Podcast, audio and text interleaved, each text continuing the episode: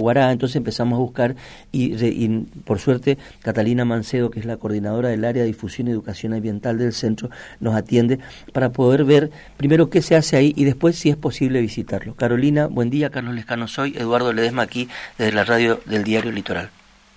Hola, buenos días, ¿cómo están? Pero muy Gracias Por, por este tiempo y también por invitarnos a, a no a responder las preguntas que tienen para nosotros. Catalina, ¿qué, eh, ¿qué es ese centro Aguará en principio? El Centro Aguará es un centro de rescate, rehabilitación y liberación de fauna silvestre en toda la provincia de Corrientes. ¿Y qué, eh, pero eh, cómo, cómo, cómo, cómo un, animal llega allí?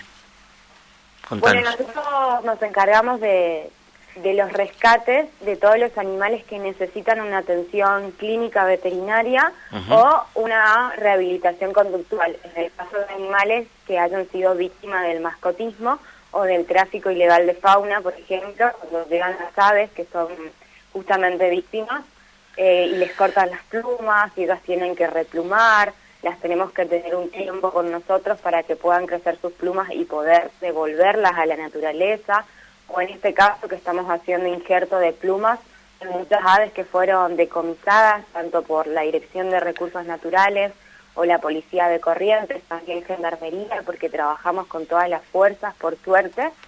Y eh, todos los animales también que en esta etapa de Corrientes que uno piensa, porque hoy estamos con una bendecida lluvia, eh, nuestros cuerpos de agua hoy en día están abastecidos.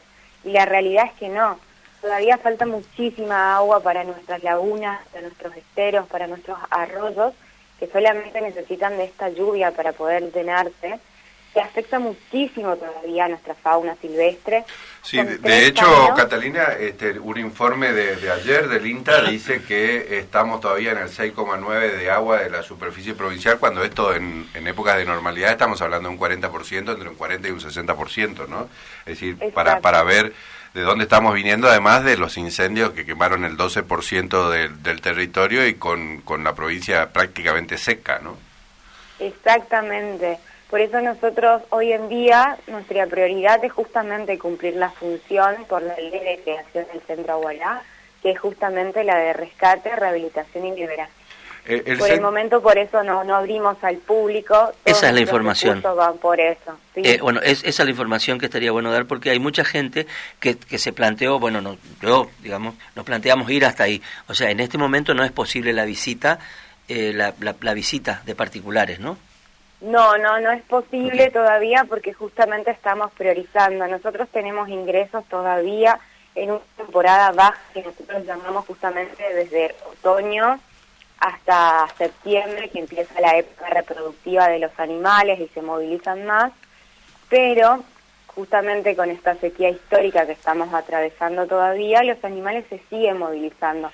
Entonces hay muchos atropellamientos, ataques de perro, maltrato animal, y en el cual todavía nuestro personal se está abocando justamente y priorizando la, la verdad o la real, la real función del centro aguará eso es lo que nosotros les contamos a los vecinos, por eso nuestras redes sociales hoy en día son la ventana del trabajo que se hace en el Centro Aguará. Somos un gran equipo, tanto del plantel de, voluntarios, el personal de veterinaria, los choferes que nos llevan todos los días, los cocineros, los de mantenimiento, y, en el cual nos encontramos abocados a eso. ¿Y cuál es la, la, la, real tarea del Centro Aguará si nosotros tuviéramos que, que poner en, en, palabras eso? Justamente, la, somos un centro de rescate de fauna silvestre en el cual nos enfocamos en rehabilitar a todos los animales que puedan hacerlo y devolverlos a la naturaleza. El Centro Aguará este, estuvo, eh, por supuesto que fue parte de eh, el foco también de atención del Estado cuando este, estábamos hablando de los incendios y de las quemas y cuando se quemó parte de este, nuestro territorio más importante, que es la zona del, de Libera, este, con financiamiento para poder este, dotar de mayor infraestructura al centro para poder atender este, mayor cantidad y, mejorar la calidad de la atención para los animales. Eh, ¿Esto está en proceso también? ¿Ustedes qué capacidad eh, están teniendo en este momento?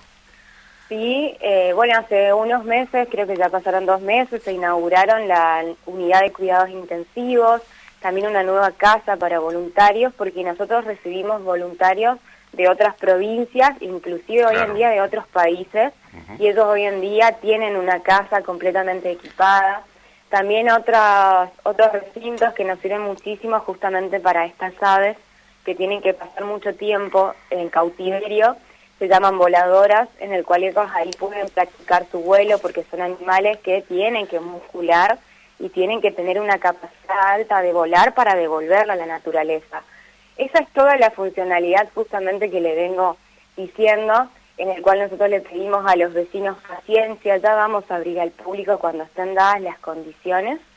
Eh, y también un poco esto nos invita a reflexionar en el, hecho justamente de la funcionalidad del Centro Aguará porque hay que romper con esa estigma de que en el Centro Aguara solamente vamos a ir a ver animales con un objetivo de entretenimiento, diversión. Claro, no es un zoológico, digamos. Claro, completamente una definición errónea a lo que es un centro de rescate hoy en día modelo en todo el país. Mm. Inclusive tenemos voluntarios de España, de Chile, de Paraguay, de Perú, de México, que van a venir este, este, este año a compartir con nosotros su tiempo, su compromiso y su dedicación eh, con los animales acá silvestres autóctonos. Cuando decís voluntario te estás refiriendo también a gente, digamos, biólogos, veterinarios, estudiantes, de, de, distintos tipos de profesionales que trabajan con, con la fauna, digamos.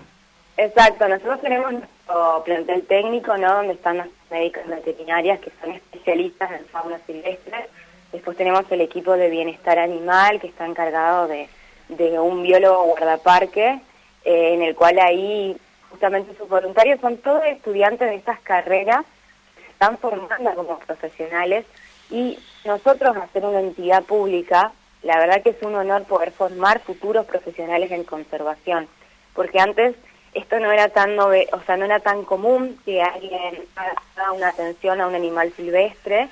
En cambio, es más común formar, por ejemplo, médicos veterinarios para la ganadería, ya que somos una provincia productiva, o para los perros, para los gatos, y no justamente para la atención de un puma, por ejemplo, un oso hormiguero, un zorro, una guaraguazú. Y, y, a propósito de eso, de esos animales, este que son los este, por ahí los, los, más llamativos de nuestra de nuestra fauna ahí en la, en la zona de Iberá, por ejemplo, que sé yo, bueno, un jaguareté y de ahí para abajo, digamos, ¿no?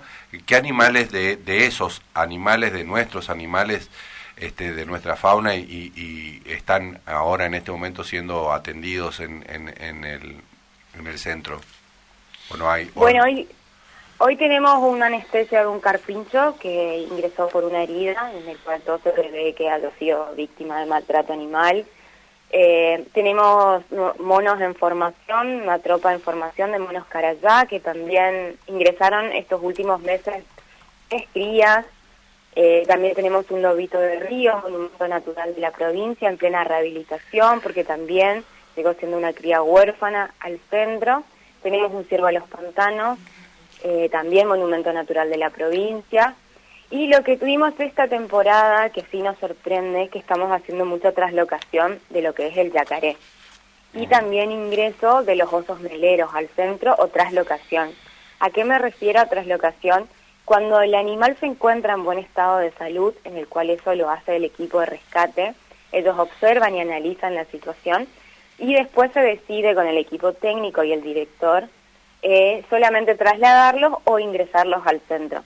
Y en estos casos justamente estamos haciendo mucha traslocación de lo que son yacarés con muy bajo peso, que solamente necesitan una ayuda para poder llegar a otro cuerpo de agua donde pueda abastecerse, donde pueda buscar su alimento.